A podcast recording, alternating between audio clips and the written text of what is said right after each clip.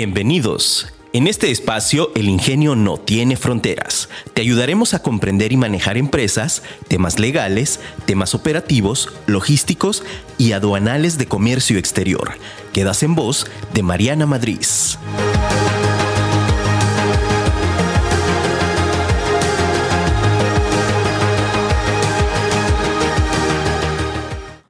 Solidaridad. No necesitas una razón para ayudar a los demás. Hola, ¿qué tal? Muy buenos días en este tu programa El Ingenio no tiene fronteras. Soy Mariana Madrid y estoy muy contenta de estar el día de hoy aquí contigo. Como todos los programas, recuerda que este programa es para ti empresario, para ti empresa, para ti emprendedor que quiere comenzar a cumplir sus sueños.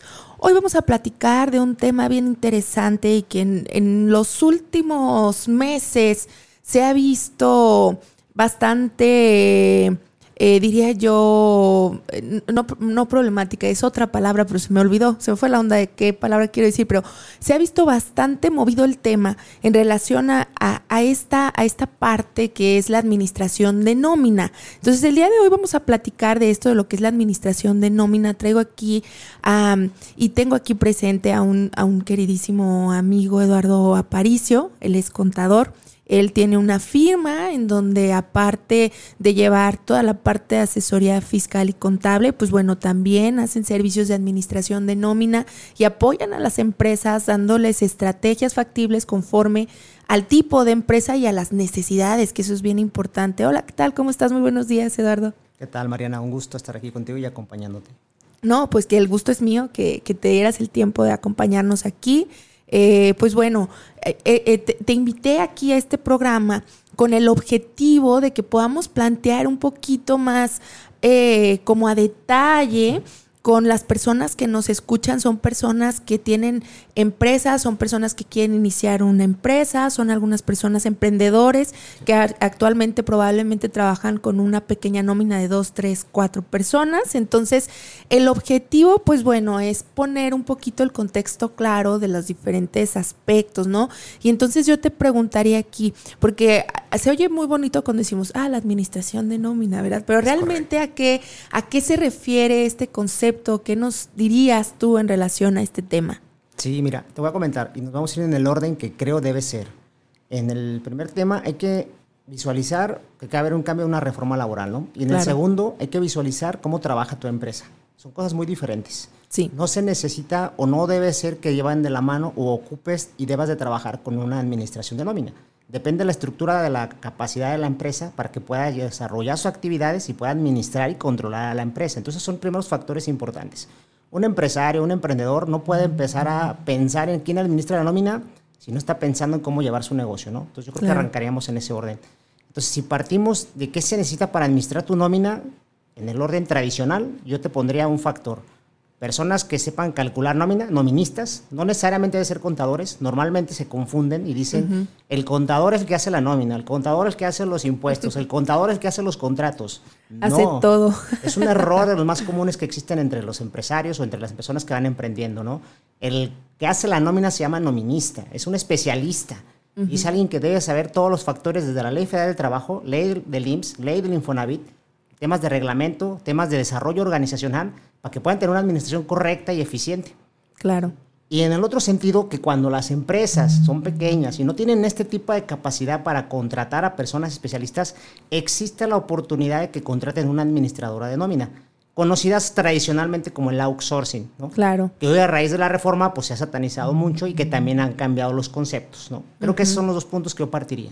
Ok, muy bien. Entonces, supongamos, tenemos nosotros ya ahí la primera parte es definir, ¿no? Que tú dijiste, vamos a definir conforme a nuestro negocio la necesidad, que en este caso depende mucho de las actividades, depende mucho también del ingreso, depende mucho también de la cantidad de personas, ¿no? Porque eso también es importante. A veces eh, podemos decir, a lo mejor yo tengo una persona o dos personas, pero eso no quiere decir que no pueda llevar yo una nómina o que pueda tener ya personas eh, dadas de alta ante el IMSS, ¿no? Porque también ese es un tema en el que pronto como que dices, híjole, es que ¿cuánto voy a pagar, no? Es como de las preguntas, yo creo que las preguntas más frecuentes de ¿y, cuánto es? ¿Y cuánto tenemos que pagar? ¿Y cuánto sea? ¿Y quién paga cada parte, no? Porque de pronto se vuelve confuso este, este tema. Entonces, la primera parte que tú nos dices importantísimo es, pues bueno, partir del modelo de negocio que nosotros tenemos, conocer nuestro negocio para poder identificar la necesidad. Ahora, algo que mencionas bien importante y que, y que quiero que todos prestemos atención. Fíjate cómo, cómo aquí y, y, junto, Lalo aquí junto con algunos otros invitados que hemos tenido, la importancia de que tú empieces a especializar y que entiendas que una sola persona en tu organización no va a hacer todo. Y regularmente, fíjate, e, eso que tú mencionas, que lo quiero destacar, que es sumamente importante, es o se le carga la chamba tremendamente al contador o al administrador, ¿no? En la parte de todólogos. La realidad es que no, o sea, tú ahorita nos estás diciendo, el contador, a ver, esto, esto, esto, no, o sea, hay que ir por partes. Es correcto. Yo creo que al final cuando defines un negocio, defines organigrama, defines actividades y defines cuál es el giro o la meta que quiere alcanzar tu empresa, ¿no? Y en base a eso estás desarrollando. Y partiendo de eso es importante que antes de que contrates algo o te asesores, pues tengas bien sabido si tú la vas a llevar a la administración o la vas a trasladar a un tercero, ¿no? Claro. Y de ahí vienen las funciones, por eso es importante incluso el organigrama para escribir los perfiles que necesitas en tu empresa, para que posteriormente, de acuerdo a lo que quieras desarrollar, te acerques a la persona indicada, ya sea profesionista interno o ya sea eh, empresa externa, y pueda llevar a cabo la coordinación de tu nómina de manera eficiente, desde reclutar a la persona un buen perfil, hacer el contrato con las condiciones adecuadas. Hoy hay una revolución en el tema de teletrabajo, home office, todo eso. O sea, esas condiciones son importantes a conocerlas. Si tu negocio lo puede llevar a cabo y cuáles serían tus limitantes en tema de políticas y administración de la empresa. Claro. Aquí, por ejemplo, a mí me da, me da esta duda y, creo que era una de las que traía yo aquí planteadas, ¿no? Eh, mencionas tú tres puntos importantes que quiero de lo que hemos platicado ahorita, el outsourcing, que ahorita quisiera que entráramos pues un poquito como a ese tema. Eh, la otra parte, el, la parte de la contratación, o sea, una administración de nómina externa lleva este proceso de contratación, ¿cierto? Es correcto. Y eh, la parte de los contratos adecuados. Eh, ahí también hay, hay muchísimo, yo, yo he visto muchas como ideas, el meollo de que realmente, no, oye, es que no puedes hacer contratos de tres meses, de un mes, de, de, o sea, esa parte realmente, ¿cómo aplica? Porque yo he visto que sí se hacen, pero creo que son bajo ciertas condiciones. Y luego los de seis, los de un año, que porque, no, es que, o sea, escucha, se escucha, ¿no? El rumor de, no, es que la empresa lo hace para no generar antigüedad, no, pues es que pasa esto, o sea, ¿cómo va en función de ¿O qué es lo que tendríamos que saber para saber, a ver, la ley dice esto? Porque al final es lo que dice la ley, ¿no? ya la, el, obviamente adecuamos las cosas a que nos aplique conforme, pero conforme a lo que nos señala la ley. Por supuesto, desde que contratas a una persona es importantísimo tener unas, comisiones en tu empresa que se le conocen comisión de evaluación y capacitación y comisión de desempeño. Y el tema adicional debe de la seguridad e higiene. Pero, ¿a qué se debe esto? Dentro de las últimas reformas que ha tenido la Ley Federal del Trabajo maneja y sí, es cierto, es un mito el famoso tres meses de contrato, los 90 días, es un mito, porque la ley dice que cuando hay continuidad de más de tres meses es un contrato definitivo, ¿no? o sea, ya indeterminado como lo conoce la ley. Entonces, hoy, a la última reforma laboral, el tema de contratos laborales, habla desde un periodo de capacitación, desde seis meses, 180 días, para ser específico, así lo menciona la ley, 180 días. Dentro de esos 180 días, tú si tienes tu comisión formada de evaluación y desempeño, puedes hacer la evaluación en el momento pertinente, de acuerdo a las políticas de tu empresa, para saber si tu colaborador se le renueva el contrato y lo haces de un contrato de capacitación a un contrato de indeterminado. En ese momento la comisión tiene que tomar la decisión. Algo que no sean las empresas hablando de la administración es que no hacen esa evaluación. Es simplemente si ven que cumple el horario, es simplemente si ven que está haciendo su trabajo más bien, más o menos, como lo decimos, y le siguen dando continuidad. ¿Y qué sucede? Que es como en el noviazgo, ¿no? Después de que ya te casas o después de que tienes el contrato definitivo, pues explota la bomba. La persona cambia su desarrollo de trabajo, ¿no? Puede llegar más tarde, puede ser más rebelde, ¿no? Si antes te decía, oye, yo voy por el refresco, por decirlo de una forma coloquial, pues ahora ya no se ofrece, no. Ya no va al Oxxo, ya no dice nada. Entonces, en ese aspecto es importante que tengas la comisión. ¿Por qué? Porque tú pones los estándares de qué trabajo debe desarrollar en su periodo de trabajo de 8, 4 horas, 6 horas, según la jornada que tenga diaria, y en eso vas a estar valorando. Porque al final las empresas trabajan con objetivos y los trabajadores tienen metas que desarrollar de manera continua. Claro. Oye, Lalo, ¿y estas comisiones que tú mencionas pueden ser comisiones externas? O sea, que se designen a un, a un externo o tienen que estar, digamos, dentro de los protocolos y procesos que ya plantea la, la, empresa como parte de sus políticas. Es correcto. Son internas, son de las empresas porque son parte de lo que te, la Ley Federal del Trabajo te obliga a los empresarios a tener como parte de su desarrollo laboral pero por supuesto que te puedes apoyar con un tercero, ¿no? Claro. digo, lo triste, por decirlo de una forma, es que entonces vas a tener que pagar un honorario para que te, para que te estén evaluando a tus trabajadores. Pero la mayor forma de tener la eficiencia es que sea interna. ¿Por qué? Porque conoces de pie a pa tu... Tu puesto, el puesto aparte. La jerarquía, tus puestos, tus necesidades. Yo les digo a los clientes, o sea, háblame de tu empresa porque tú, si yo me equivoco, tú me vas a corregir, ¿no? Claro. Yo no vengo a corregir tu empresa. Yo vengo a hacer lo que yo sé hacer, que es calcular, determinar y pagar y hacer muchas cosas en tema de administración de nómina, ¿no? Pero la funcionalidad de tu empresa, las actividades de tu persona que está ahí ocho horas contigo, seis horas, tú las estás viendo, tú las estás observando, repercuten en tus ingresos, repercuten en tus gastos. Claro. al final un externo simplemente te va a llevar un checklist y te va a decir, sí, sí cumplió, sí cumplió horario, sí temprano y te va a hacer una evaluación no muy eficiente para determinar si el puesto o la persona principalmente debe continuar en el puesto. Ok, y entonces de ahí determinaríamos, pues, y, digo, y me voy a esta parte, a lo mejor me estoy adelantando, pero creo que entonces de ahí determinaríamos, por ejemplo, cuando hay algún despido, lo que se le conoce como un despido justificado o injustificado, ¿no? Porque al final ahí sí tendría el empresario, pues, armas para decir, mira, es que sí tengo una evaluación a través de, mi, de mis comisiones y entonces aquí tengo esto. Digo, y esto lo planteo para ambos lados, ¿no? Porque sinceramente, sincera, yo de manera personal creo que la, la ley federal de trabajo sí ampara bastante al trabajador, pero castiga mucho al empresario porque le da pocas armas para que pueda tener una defensoría. Y luego vemos situaciones en las que las empresas, o sea, vemos, eh, la verdad es que hay de todo, pues, pero hay empleados que nada más se la pasan demanda tras demanda para ver qué les dan. Es correcto, hay, o sea, personas que le decimos la que realidad. somos, vivendi, ¿no? Es correcto. Claro, sí, y que al final los empresarios, pues, ante esta falta de legislación que también ampare los derechos del propio empresario, eh, se ve afectado, ¿no? Y entonces yo creo que esta sería una muy buena manera de tener en consideración en la cual se pueda tener un poquito más de, arraigo a la defensoría del, empresario. Aparte de tener la administración de la nómina es importante, por eso cuando se un interno o un externo, toda la materialidad, toda la comprobación que debe de tener una empresa para cualquier percance, ya sea laboral, fiscal e incluso administrativo, administrativo ¿no? O sea, es importante que se lleven los procesos adecuados de materialidad. ¿Qué significa esto? Que desde que contrates a alguien tenga su, primero, qué actividades bien específicamente va a desarrollar. Porque eso lo vas a plasmar en un contrato. Y en ese contrato vas a tener que tener sus recibos de nómina, vas a tener que tener sus comprobantes de pago, vas a tener que tener su expediente, lo principal, de claro. cura, RFC, si es casado, si es soltero, todas las cuestiones. Comprobante de domicilio, pues los generales. Totalmente, ¿no? Y de ahí es un tema simplemente que al final, digamos, la zanahoria es la evaluación. Si tienes una evaluación y estás en el periodo de, evaluación y capacitación de los 180 días, en un momento dado, en cualquier momento dado esos 180 días, tú puedes terminar el contrato sin ninguna, sin ninguna situación contra el patrón. claro. Sin ningún tema de costo. Legalmente, lo que acabas de decir exactamente correcto, Mariano. O sea, legalmente, cumpliendo todas las políticas y materializando todo el soporte laboral, en un momento dado, ninguna persona va a estar contenta que la despidan. Puede acudir a la Junta y decir que se le despidió. Pero si tienes los soportes, tienes la evaluación firmada por todas las personas de la, de la comisión, y aparte porque las comisiones registran la Ley Federal de Trabajo, en la Secretaría de Trabajo, pues. Entonces está avalado. Si con eso lo puedes soportar, indiscutiblemente el patrón no tendría que erogar ningún tema de indemnización para el colaborador, ¿no? Más que es lo que es de ley, tampoco se trata de, como tú decías, de perjudicar, a nadie.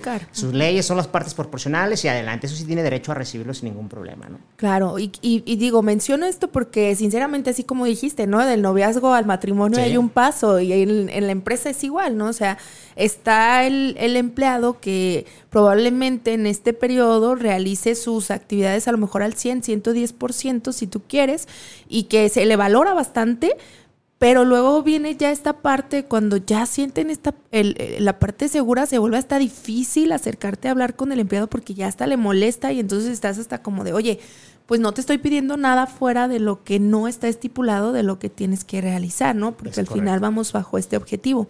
Y luego aquí me quiero meter, digo, a otro tema bien interesante y, que tiene que ver con esto. Fíjate, aquí en comercio exterior y, también me di la tarea de, invitarte porque en, comercio exterior preguntarán allá, bueno, ¿y qué tiene que ver esto con comercio exterior? ¿No? Tiene que ver todo. Te voy a platicar que existen diferentes cosas, como uno son diferentes programas de fomento a los que las empresas pueden acceder en tema de comercio exterior y que parte primordial de los requisitos para que se le pueda otorgar algún programa es tener el listado de sus trabajadores, presentar las evidencias del sistema, eh, del sistema único de, de, autodeterminación, que es el SUA, y presentar los pagos de que se está llevando IMSS, Infonavit, o sea, todos los pagos que si se sentía vejez, todo, todo, todo, todo, ¿no? Entonces se tienen que estar presentando actualizados. Eh, en años anteriores, porque este año después con el cambio de la reforma laboral, si tú eras una empresa que quería ostentar a cualquiera de estos programas de fomento, certificaciones o certificación de operador económico autorizado, cualquiera tenía que presentar el requisito de tener eh, la nómina, ¿no? Tenemos la nómina, ya sea de manera eh, interna, o, externa.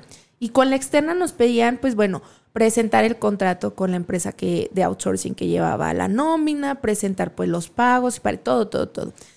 Ahora, este año que se modifica la ley federal de trabajo y entonces empiezan a decir, ¿sabes que el contrato del outsourcing ya no está cumpliendo con lo que señala el artículo 1515A?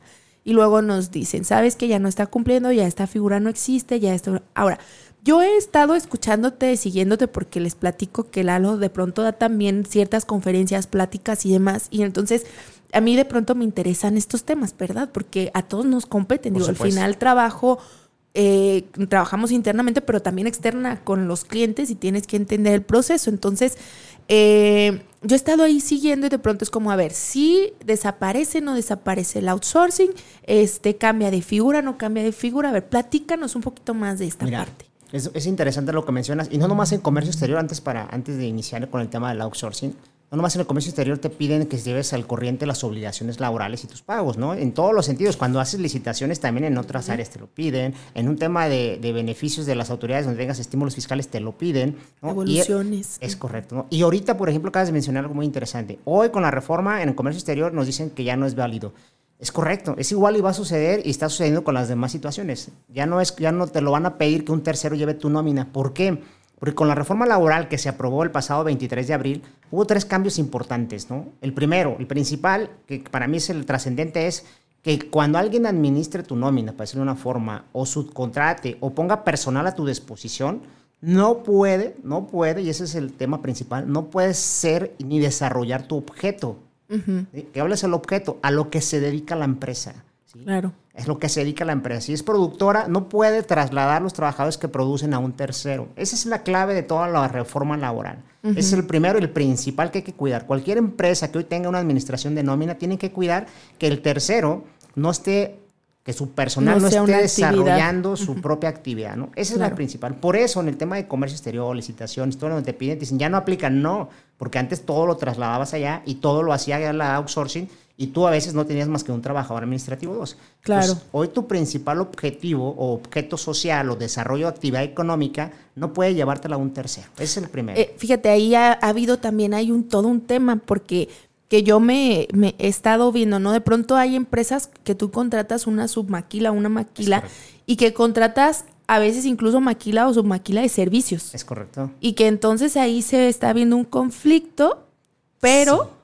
Yo creo es ahí. sí y no. Y se oye bien, extraño, ¿no? Y va a decir, pues no me dice Quiero nada. Quiero que escuchen y pongan mucha atención en esto. Sí y no. Eso es importante. Porque no significa que porque tú te dedicas a la maquila, no puedas contratar a un tercero a que te maquile. No significa eso. La diferencia principal es que te ponga trabajadores a disposición. Es muy común que una empresa, por ejemplo, transporte, dice, yo tengo cinco camiones, y necesito más para desarrollar y cumplir el trabajo de un cliente, necesito otros cinco camiones. Voy a contratar a otra transportista. Si lo permite la reforma. ¿Por qué? Porque no te está poniendo a disposición los trabajadores, está poniendo a disposición El servicio, el, servicio, equipo. equipo, exactamente. Entonces, esas confusiones son de las que hoy siguen siendo, híjole, al 100%. Tema, claro. A todo mundo, todo el mundo está asustado. Sí, y mira, por eso dije, no, a ver, que Lalo lo diga aquí, ah, porque es el experto. Y realmente, porque de pronto se acercan y nos preguntan a las empresas, oye, pero es que esto y lo otro. Y digo, bueno, a ver, no es mi expertise del área, pero te voy a decir algo. O sea, la interpretación que yo le estoy dando a esto es, es totalmente diferente a, lo, a cómo Totalmente. se está planteando. O sea, quienes nos escuchan allá, lo que nos acaba de decir, a lo que es sumamente importante, o sea, no significa que no puedas tú acceder a una subcontratación de un servicio y que con este cambio en la reforma signifique que ya no lo vayas a poder hacer. Significa que la otra parte no puede poner a disposición personal para brindarte ese servicio, sino que ellos, por sus méritos, digámoslo así, o por su- con su personal, va a ofrecer el servicio, pero tan tan, se Con su acabó. estructura, con sus activos, con su logística, con su forma de administración, el tercero te va a dar el servicio. Lo único que no te va a hacer es ponerte a cinco monitos en tu oficina y decirles, tú diles qué hacer. Eso es lo Eso único. no, y en ese momento donde la regla no aplica de la reforma laboral. Claro. Y cuidando eso, eso es el principal factor. Y segundo, los contratos. O sea, no puedes hacer contratos que digan subcontratación, porque entonces estarías cayendo literalmente en lo que dice la redacción de la ley. Y en una revisión, entonces la autoridad te decía, oye, dice subcontrato, tienes trabajadores a disposición. Oye, entonces hay que pedirle los requisitos, ¿no? El famoso REPSE, el SITSU, el ISU, o sea, todo lo demás que conlleva para que puedas tener el acreditamiento y la deducción y por supuesto que no te consideren que estás haciendo operaciones simuladas, ¿no? Claro. Pues eso es importante. Mientras no te pongan a una persona a tu disposición, puedes contratar lo mismo que tú haces. O sea, sin ningún tema. Sin ningún Ajá, problema. Porque al final estás adquiriendo ya sea un servicio o un producto que Es está presentado por la otra parte. Entonces, no se asusten ahí. De pronto, esto, fíjate que, que he tenido la oportunidad de platicar con varios amigos y conocidos que están en grandes armadoras y que están en grandes empresas electrónicas y que tienen un área específica para la selección de proveedores y todo eso, ¿no? Por, por la gran cantidad de flujos que tienen. Y traían todo un tema con que no, es que no, no podemos contratar esto por el tema de que si tiene esto, que si tiene el otro, que si, y, y lo traían bien cerrado, fíjate. Sí, sí, y lo traen todavía. Hay Entonces a mí me, así. me sorprende bastante que empresas de tan grande talla tengan, a lo mejor ahí les falta un poquito la visión más Te voy a decir por flexible, qué. no sé.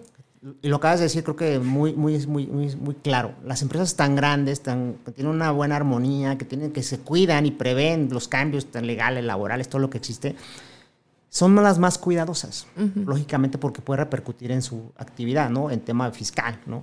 Entonces, lo que hacen en ser tan cuidadosas es que exageran la prevención. Y cuando hacen entonces que se limitan, primero limitarse, tendríamos que ver el impacto económico, ¿no? Que Sí. no puedas lograr hacer algo porque tu capacidad instalada ya no puede ser, o no puede representar, o no puede responder a lo que quiere el cliente, ¿no? Ese es uno. Y dos, te exige algo que no están obligados los terceros a hacer, ¿no? Es entonces, si te piden que, tengas un REPSE, por ejemplo, te exigen algo que no estás obligado. Y esa es la situación que está pasando ahorita. O sea, Sí. uno, piensan que está prohibido subcontratar, ¿no? Y dos, te están exigiendo un requisito que no te obliga a la mayoría de las personas o la mayoría de las empresas.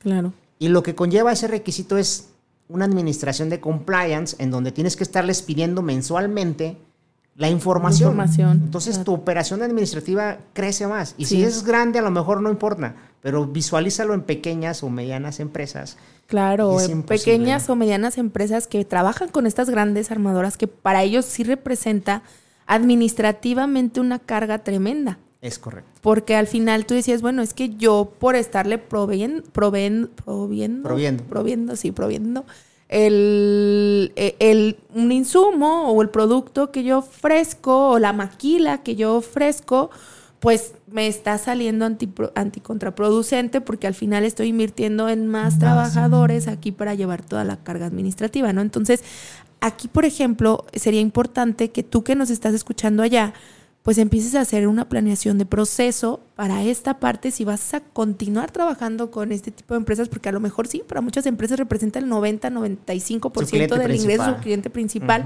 y no es como que lo vayas a dejar ir. Pero entonces crea un sistema que te ayude y asesórate para que te ayude a crear un proceso adecuado en el que la carga administrativa pueda bajar un poquito. Y exactamente, y principalmente porque, porque al pedir y exigir algo los, las grandes empresas a los que uno les presta el servicio y uno por otorgarlo y poder seguir siendo parte de esa proveeduría, cometes un error muy importante. ¿no? Al registrarte en el REPSE como empresa especializada, la palabra empresa especializada, te estás autodeterminando especialista en algo. Y si tu empresa hace otras actividades, en una revisión, en una situación fiscal, en una situación laboral, puede, puede, le digo porque tendríamos que ver el caso en el Inter cuando sucedan y pasen las revisiones, puede que la autoridad te diga, es que tú te registraste, ejemplo, ¿no? Tú te registraste como contador, eres un contador, especialista en contabilidades. Y yo hice un trabajo fiscal, un trabajo de auditoría. Y me dice la empresa, tú no tienes por qué acumular ingresos de auditoría, ni por qué acumular ingresos de fiscal. Bueno, acumular sí, porque es a favor de la autoridad. Pero si tuviera gastos erogados por, por esas situaciones, me puede decir la autoridad, no son deducibles. Porque tu actividad especialista es contabilidad. Entonces eso limita mucho, se tiene que valorar bien y prevenir bien. La actividad Si de verdad eres especialista en, porque si no, entonces creo que te dice coloquialmente, te va a hacer un harakiri en donde te vas a limitar y futuro, eh, posiblemente incluso devoluciones de IVA, situaciones. Te lo pueden negar. Te lo van a negar, exactamente. Claro, o, te van a se van a ir a las, claro, y se van a ir a las revisiones anteriores y te van a decir, sabes que todo esto que me, aquí me declaraste como eh, eh, como algo para deducir, ya no es deducible y entonces... Porque hay que recordar lo que dice la, ley fiscal y, sin, sin, ser el tema hoy, o sea, deben ser estrictamente indispensables. Y si tú te dices que eres especialista en un tema, pues deben ser las deducciones especialistas en ese tema. Entonces, si las otras se consideran que no, entonces ahí es donde va a pegar. Sí, cosas que valorar para los que nos exigen, o tenemos clientes que les han pedido el REPSE hasta porque nada más van y y prestan la maquinaria, ¿no? Entonces les digo, oye, valóralo, pero me dice lo que me sucede lo que tú me dices, ¿no? Es que ya no me van a contratar. O si no, o no, o me tiene retenido dinero hablando de obras y no me lo van a devolver si no le pido el REPSE, ¿no? Entonces, son situaciones que nos ponemos en contexto del cliente y esperemos que no suceda en ningún momento con la autoridad. Pero como están las autoridades actualmente, claro. pues yo en lo personal digo, es un presagio, ¿no? Yo creo que va a suceder, ¿no? Sí, sí, aunque aparte, pues sabemos que lamentablemente tenemos autoridades recaudadoras. Así y que entonces no dan un paso sin, sin guarache en cuanto se... De... Yo no creo que no se hayan dado cuenta de eso. O sea, creo que con toda la intención está realizado eso porque si bien también este año dentro de la reforma en la miscelánea, pues hemos visto mucho más fuerte el contexto de la razón de ser del negocio. Así es. O sea, y desde ahí viene, o sea, porque repercuten un buen de cosas y esta es una de esas, ¿no? ¿Cuál es la razón de ser de tu negocio? Y solamente te voy a deducir aquello que sea para la razón de ser de tu negocio. creo que lo que dijiste es mejor que yo, el famoso 5A del Código Fiscal, razón de negocio, este, eso va a predominar. Las reformas 2020, 2021, 2022 que vienen, que son las que le ha tocado a Andrés Manuel, son reformas que hablan de razón de negocio. Son reformas que van encaminadas a. Y así viene toda la tendencia. ¿no? Sí, exactamente. Pues muy bien, seguimos aquí platicando acerca de la administración de nómina. Vamos a ir a un pequeño corte comercial y regresamos. Te invito a que nos sigues a través de nuestras redes sociales en MM Consultores. Nos encuentras en Facebook, Instagram y también en nuestra página de internet y en YouTube como MM Consultores. O también te invito a que nos sigas en este programa en vivo a través de afirmaradio.com. Recuerda que estamos aquí para servirte. Soy Mariana Madrid. Y seguimos aquí en este tu programa, El Ingenio no tiene fronteras. Muchas gracias por estar el día de hoy. Seguimos platicando acerca de la administración de nómina aquí con nuestro invitado Eduardo Aparicio. Bueno, lo estábamos platicando, llevábamos dos conceptos, ¿no? La parte importante del objeto de lo que nos habías comentado y eh, échanos más información, ah, porque esto está bien interesante. Por ahí con la emoción nos, desviamos un poquito del tema, pero que van correlacionados, ¿no? Que es lo importante y tiene que ver. Eh, decíamos el principal es el tema del objeto y la actividad económica. El otro es que en el tema de las agencias de reclutamiento ya están separadas. Antes las agencias reclutaban y administraban la nómina al mismo tiempo. Hoy las agencias deben ser especialistas nada más en reclutar. Son las personas o las empresas que te arriban a la persona indicada y nada más. No pueden llevar una administración ellos. O sea, son una empresa especializada, especializada. de reclutamiento. ¿no? Y el último tema es el de las obras especializadas, ¿no? El sector inmobiliario o la construcción, les dicen también que deben ser especialistas en sus obras. Entonces, es igual que el tema del objeto social, ¿no? Las, las constructoras deberían de ser especialistas en algo, algo que también es muy, digamos, muy complicado, porque normalmente las constructoras son generales y llevan todos los procesos y subcontratan, ¿no? Entonces también viene mucho el tema de saber si ahí tienes que tener especialidades o no. Nosotros hemos visto la opción de que si cuidas los contratos, hablando de lo que hemos platicado, pudieras llevar a cabo tu desarrollo sin ningún problema en base a contratos y no necesariamente a servicios especializados, ¿no? Es decir, no limitas tu objeto o tu razón de ser, sino que haces especialidad conforme a cada contrato de proyecto o servicio que vayas a realizar. Vez de contratar, vez de subcontratar, contrata, ¿no? Digamos que esa es la palabra clave, ¿no? No subcontrates, porque subcontratar conlleva quizá, quizá la interpretación de las autoridades a que sea una empresa especializada, ¿no? Ok. Pero sigo, sigo siendo un tema que tienes que tener en cuenta todas las personas y el empresario es, la clave de la reforma laboral es que te pongan personal a disposición. Y si eso no sucede, no debe haber un tema de las obligaciones que esas conllevan, ¿no? Claro. Oye, fíjate que hay un tema en lo particular que a mí me causa mucha duda, hay mucha situación ahí ahorita. Son dos. Un, un tema es la parte de los freelancers que, que, ofrecen servicios a las empresas, ¿no? Pero que luego de pronto eh, también ahí se ve como que una cierta relación laboral, que luego la, empresa como que no sabe cómo llevarlo y todo, digo. Ese es uno. Y otro de los temas que también a mí me, me llama, aquí bien importante, ¿no? La parte eh, que tú mencionabas de decir, oye, a ver, Sí, no hay como tal cual una subcontratación, pero sí podemos tener servicios con otros prestadores de servicios, que puedan ser personas físicas, que puedan ser eh, personas morales, ¿no? Pero puede ser dentro de tu objeto. Me gustaría ahorita que entráramos un poquito en el tema, Lalo, de esta parte del, del freelancer, de la parte de la, de la contratación, contratación de los mismos tipos de servicios y otro también que, que, está buenazo, que es, ay, se me, se fue la, palabra, pero ahorita me acuerdo. No te preocupes, ahorita, en lo que tomamos un tema lo vas a recordar. Vas sí. Mira, en el tema de freelance es muy sencillo. Normalmente... Del home office, ya era yo lo del home office, sí. En el tema de freelance es muy sencillo porque normalmente es un tercero independiente a la empresa. Y a veces, o la mayoría de las veces, lo que nos ha tocado a nosotros en la, experiencia son informales. ¿A qué son informales? Son solamente que te hacen el trabajo y te cobran, pero ni te facturan ni te hacen nada, ¿no? Si las empresas tienen como su forma de trabajar o operar a través de freelance, deberían de tener contratos de servicios profesionales, porque al final es una persona independiente. Sí. Si lo que quieren es cuidar el tema de la relación laboral. Lo curioso de esto, o lo imposible más bien, es que normalmente pues, están en distintos estados, ¿no? Yo de los pocos que conozco, ninguno trabaja con los mismos aquí en Guadalajara, ¿no? No sé a qué se deba, pues, pero, pero sí trabajan muchos con Ciudad de México, con León o con Querétaro. Entonces, hablando de mi experiencia con las personas que me ha tocado apoyar, ¿no? Entonces, normalmente cuando ya lo tienen de, de, manera fija, en donde cada, hablando de reclutadores, por ejemplo, ¿no? Cada, o normalmente estudios de socioeconómicos, es donde los utilizan mucho en las personas que yo conozco, Normalmente ya lo tienen de cajón. Yo les digo, ya les un contrato, ya les un contrato de servicios, ¿no? Es que no me factura porque normalmente son chavitos. Sí. Son chavitos que pues, están sacando su extra y que tienen el, la tarde libre y que hacen, pues, estudian en la mañana o viceversa y hacen un trabajo para tener una forma, pues, de poder tener sus algún ingreso adicional. ¿no? Entonces, esta figura, digo, hablando un poco de la informalidad, pues es otra que está en la informalidad, no se da mucho. Si al final es alguien que ya lo tienes de fijo y te da resultados, la sugerencia es que hagas contrato de profesionista y que lo obligues a que te emita un CFDI de, honorarios, ¿no? Claro. Vienen cambios importantes para el 2022 si se aprobaran y eso va a facilitar mucho el freelance si quisiera ser contribuyente porque vienen tasas muy bajas hablando de honorarios profesionistas. ¿Qué es con el cambio de la nueva figura? Es con el cambio de la nueva figura exactamente del régimen de confianza, exacto. Sí. Sí, que yo creo que sí hace falta, ¿eh? Porque sí hay muchas, digo, yo en su momento, cuando era una adolescente ah, que trabajaba como medio de freelance en diferentes cosas, pues sí, fue como dije, bueno, o sea, si quiero que me paguen más, porque al final para mí en ese momento lo importante era, pues quiero que me paguen y ellos me decían, pues dame factura. Entonces yo dije, pues déjame, voy a dar de alta al SAT. Dije, ni modo, o sea, si quiero crecer y percibirlo, pues también lo tengo que hacer, ¿no?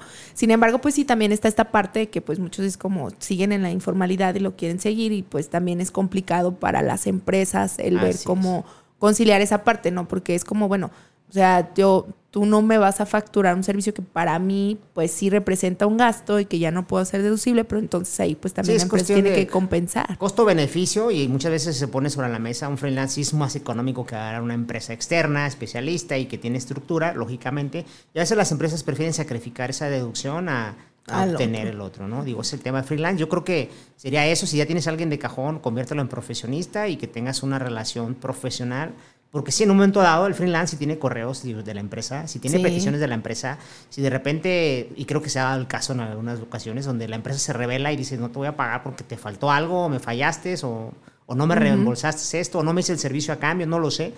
El freelance tiene la capacidad, por los medios que tiene de materializar o comprobar, de ir a poner una, a una, Claro, una y demanda y, decir que es una relación laboral. ¿Por qué? Porque recibió indicaciones. ¿Sí? ¿Por qué? Porque es un subordinado. Es subordinado, porque recibía dinero, exactamente. Y, y recordemos que la Ley Federal del Trabajo dice que aquella persona es subordinada por el simple hecho de hacer un trabajo y recibir un dinero. Así de coloquial, sin irnos tan técnicos. Claro. ¿no? Entonces podría ser ese caso, ¿no? Entonces Sí. esperemos que las empresas que lo utilicen no hayan tenido esos problemas, pero si lo quieren prevenir, una opción sería que hicieran el contrato de profesionista. Sí, y que fuera bajo servicios profesionales. Es correcto. Eh, por ejemplo, ahora en el tema del home office, ¿no? Que también, pues bueno, pandemia vino, trajo un montonal de cambios y que pues vienen ahí también para ambas partes, ¿no? Tanto para la empresa como para, para el empleado. Creo que eh, las empresas se renovaron, nos renovamos, cambiamos muchas cosas. Una principalmente es la parte de trabajar más bajo objetivos y actividades específicas que por horarios, porque al final pues estando en el home office no es como que tú puedas controlar todo el horario, por más que se supone que estás dentro del horario Así laboral, sinceramente, o sea, pasa y de pronto escribes, pides algo o hay algo y te das cuenta que tienen dos horas en las que no están en la computadora, ¿no? Entonces, Sí. como que sí se reformó ese cambio. ¿Cómo, cómo viene este cambio del home office, Lalo? A verse reflejado en, en la ley, porque también se modificaron ahí algunas cosas. Sí, lo, lo mencionas bien. Hubo cambios, se reformó la ley de mal laboral para hablar de home office, que antes no existía literal en, la, en las leyes, y, y dieron condiciones específicas, incluso entre ellas que el empresario debería estar pagando algunos ciertos rubros al trabajador para su comodidad, para el desarrollo de la actividad, ¿no? Entonces, ¿qué sucede en el home office? Y, y tienes razón, trascendió bastante. Uno, no es para todas las empresas, ¿eh? hay que tenerlo claro, ¿eh? Sí. es clarísimo. Y dos, vino a, a evolucio- a evolucionar empresas que de repente su capacidad instalada estaba de más y vieron que estaban desperdiciando costos, ¿no? En tema Sí. de mantenimiento e instalaciones. Entonces, dependiendo del tipo de trabajo, se, se fueron a home office. ¿no? Hoy hay muchas empresas, y en esas me sumo yo, que necesitamos estar en, en- en presencial, Presencial, porque sí. es imposible para nosotros, ¿no? Como, des- como despacho. Pero ¿qué viene a, a revolucionar el home office? Simplemente es un tema de ética laboral del colaborador. Es un tema de que si tienes objetivos, pues tienes cómo evaluarlo para el empresario. Y por supuesto que el empresario tiene que valorar la inversión, porque adicional al salario tiene que dar la inversión para la conectividad. Entonces tiene que ver el empresario si es viable o no es viable. Entonces yo creo que las empresas todavía no están preparadas para esto. No, yo tampoco. ¿Por qué? Porque esa confianza que de entrada creo que pocos empresarios dan a sus colaboradores, tenerlo a distancia, y si las empresas no tienen específicamente bien claro los objetivos y las metas, van a pensar que no está funcionando el colaborador. Y eso va a ocasionar más situaciones de rotación.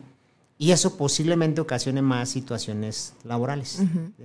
Entonces, en ese aspecto yo creo que las empresas todavía no están preparadas. ¿no? Sí, les falta hacer ajustes, falta hacer ajustes, porque lamentablemente yo lo, lo, lo digo aquí, sí es difícil encontrarte con empresas que realmente sí tengan bien actualizados sus objetivos, sus metas y aparte eh, las actividades del, del puesto y del trabajador. Las actividades, tus políticas internas, tu reglamento de trabajo, Sí. o sea, todo vino a cambiar y si no lo tienes actualizado y si no estás preparado, creo que no va a funcionar para muchas empresas.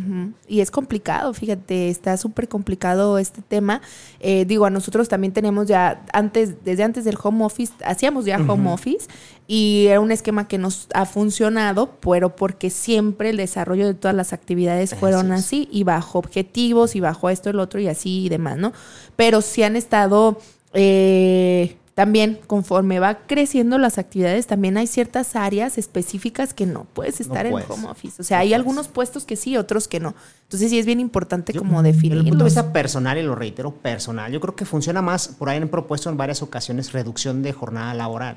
Sí. Yo creo que funcionaría más porque al tener ese tiempo reducido y lo tienes presencial y lo tienes alcanzable o medi- medible las metas, pues tienes ese horario para hacerlo. Y si lo concluyes, qué, qué- qué interesante sería que se reduzca la jornada laboral. O al contrario, no necesitas que te la apruebe la- lo- los, los diputados o los senadores o el ejecutivo, ¿no? Puedes tú O sea, hacerlo. si tú como pones como político. política, oye, este es el trabajo de hoy, y si terminas, ¿sí? Colaborador, retiras Y ya. pues tienes día libre, o sea, tarde libre, ¿no? Yo creo que sería más de esa idea, ¿no? O sea, Claro. hay motivarlos, al final de cuentas, el tema laboral hay que ser pues, motivadores, hay que ser también tema sentimental o el tema remunerativo, Claro. yo creo que funcionaría más, ¿no? Que los tengas Sí. a distancia y que estés con la preocupación de que no pueda De funcionar. que no puede funcionar. Pero ojo, es punto de vista personal, ¿eh? Claro, no, yo t- concuerdo totalmente, pues, o sea, también nosotros ahí en la empresa es como, a ver, estas son las actividades y también es como, a ver, aquí no hay, sí hay un tiempo estimado que no es tan obligatorio, pero siempre y cuando termines tus actividades. O sea, si al día esto es lo que se tiene que hacer y tú lo terminas y ya no hay nada más que sea, ya te quieres ir, pues ya vete, Es correcto. ¿no? Pero que se cumpla el objetivo, pues. Exacto. Que al final es lo que nos interesa a las empresas, ¿no? Claro, Exacto. claro, porque es lo que nos va a dar, ¿no? Más eh, el crecimiento y demás. Entonces, pues bueno, pues bueno, Lalo, hemos llegado al- a la conclusión del capítulo el del programa del día de hoy. La verdad es que es un tema bien interesante. Yo creo que sin duda te vamos a invitar de nuevo porque hay muchísimas cosas que platicar. A las personas que nos escuchan, eh, ¿dónde te pueden encontrar, Lalo? Mira, la, firma se llama Grupo Toret, quien quiera gustar, googlearlos como dicen por ahí, ¿no? Este, tenemos, estamos todas las redes presentes y la intención es ver en qué podemos ayudarlos y principalmente aclarar dudas y lo que queremos es guiar a la empresa o al empresario o al emprendedor de la manera correcta, ¿no? Claro. Eso es nada, ahí estamos a sus órdenes con todo gusto. No, pues Muchas muchísimas gracias. Gracias a ti No. por este tiempo. Hoy te platiqué, te dije solidaridad y te dije esta frase, no necesitas una razón para ayudar a los demás. Y sí, efectivamente, acuérdate que no siempre tiene que haber un por qué estoy haciendo esto, sino simplemente hacerlo y eso es lo que va a contar al final de cuentas, ¿no? El cómo tú entregas algo de ti de manera desinteresada para poderte poner en un contexto, decir, bueno, esto le está ayudando a alguien más. Entonces, bueno, este programa también pues va con eso, ¿no? Nosotros queremos ayudarte, queremos que crezcas, queremos que vayas por un buen camino y tratamos de darte en lo posible cómo puedas llevar de manera sana este proceso, cómo con a través de las palabras de expertos tú puedas decir, híjole, hoy aprendí esto y, y, sabes que me di cuenta que probablemente lo estoy haciendo de manera errónea y cómo lo puedo mejorar y cómo lo puedo hacer, porque al final, pues todo lo que hacemos todos los días es lo que nos va a sumar. Y no solamente te suma a ti, sino a todas las personas que llevas en este proceso, como son tus empleados, tus trabajadores, tu familia, esas personas que de pronto eh, viven del ingreso que tú les das o que perciben a través de ti de manera directa o indirecta y que pues al final es el cúmulo de hacer que funcione un país, de hacer que sigamos moviendo la economía del país, que es bien importante. Y pues bueno, te agradezco mucho que estuvieras el día de hoy aquí con nosotros en este tu programa El Ingenio No Tiene Fronteras. Te reitero, nuestras redes sociales nos encuentras como MM Consultores en Facebook, Instagram y en YouTube. Y este programa y también algunos otros programas grabados los puedes encontrar en todas las plataformas, como son Apple Podcast, Google Podcast y Spotify, como El Ingenio No Tiene Fronteras. Soy tu servidora Mariana Madrid y recuerda que el ingenio no tiene fronteras. Recuerda que tenemos una cita el próximo martes en punto de las 9 de la mañana. Síguenos en nuestras redes sociales como MM Consultores.